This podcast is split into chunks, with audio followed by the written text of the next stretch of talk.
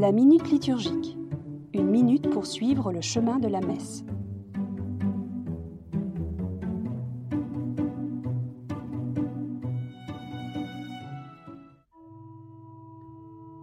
Communion. Tendre la main. Mendiant du jour, je te prends dans mes mains, dit un chant parfois proposé pour accompagner le geste de la communion. C'est vrai que la main ainsi tendue évoque celle du pauvre qui, dans nos rues, sollicite notre générosité. Charité, messieurs, dames, à votre bon cœur. C'est reconnaître clairement que l'on a besoin de l'autre pour sa subsistance, et qu'en un sens notre vie dépend de sa compassion.